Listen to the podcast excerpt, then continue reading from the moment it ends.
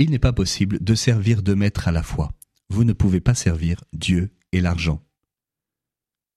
Dans ce parcours des sept péchés capitaux, aujourd'hui, nous poursuivons avec l'avarice.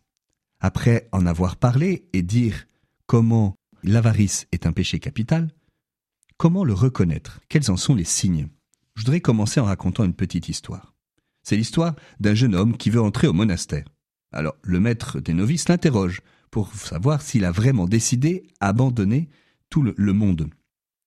Il lui demande Si tu avais trois pièces d'or, les donnerais-tu aux pauvres De tout cœur, père, répond le jeune homme. Et si tu avais trois pièces d'argent Bien volontiers. Et si tu avais trois pièces de cuivre Non, père. Ah, le moine stupéfait demande Mais pourquoi Parce que je les ai. Eh oui, il est plus difficile de renoncer à ce que l'on a, même si c'est peu, que de renoncer à de grandes richesses que l'on n'a pas. Attention au faux détachement. Comment est-ce que je réagis quand je découvre, par exemple, qu'un article acheté dans un magasin est vendu moins cher dans le magasin d'à côté? Une grande tristesse? De la colère? Ou bien à l'inverse, quand je découvre le même article beaucoup plus cher? Une grande joie? Comment est-ce que je réagis si je m'aperçois que l'essence est 10 centimes moins chère dans la station qui est 2 km plus loin que celle où je viens de faire le plein? Parfois on se croit détaché, mais on n'est pas tant que ça. Alors il peut y avoir une part de blessure dans notre rapport au bien matériel, notamment liée à la peur de manquer. Et on trouve dans les biens que l'on possède une certaine sécurité. Finalement, c'est comme une manière de gérer l'angoisse et la, peur de la mort. Ne constate-t-on pas parfois une certaine tendance à la radinerie en vieillissant Alors, comment reconnaître l'avarice? Saint François de Sales, dans l'introduction à la vie des votes, le dit simplement.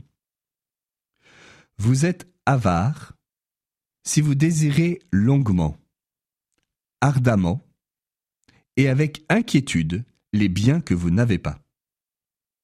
Désirez longuement, passer du temps à y penser. Désirez ardemment, c'est-à-dire qu'on en veut toujours plus.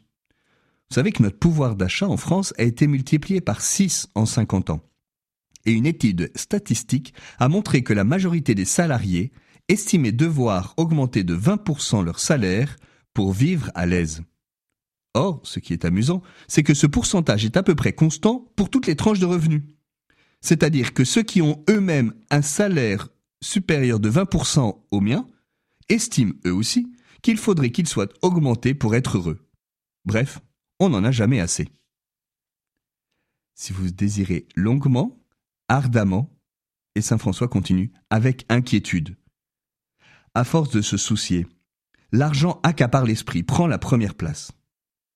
Attention à distinguer celui qui est matériellement démuni et qui se soucie de l'argent parce qu'il en manque cruellement. Et celui, celui qui est accaparé par l'argent qu'il pourrait avoir en plus. Le fondateur de l'ATD Carmonde, le père Joseph Wenzinski, disait La pauvreté a deux ennemis, la richesse et la misère. Alors nous verrons la fois prochaine quel remède pour guérir la racine de l'avarice dans notre cœur.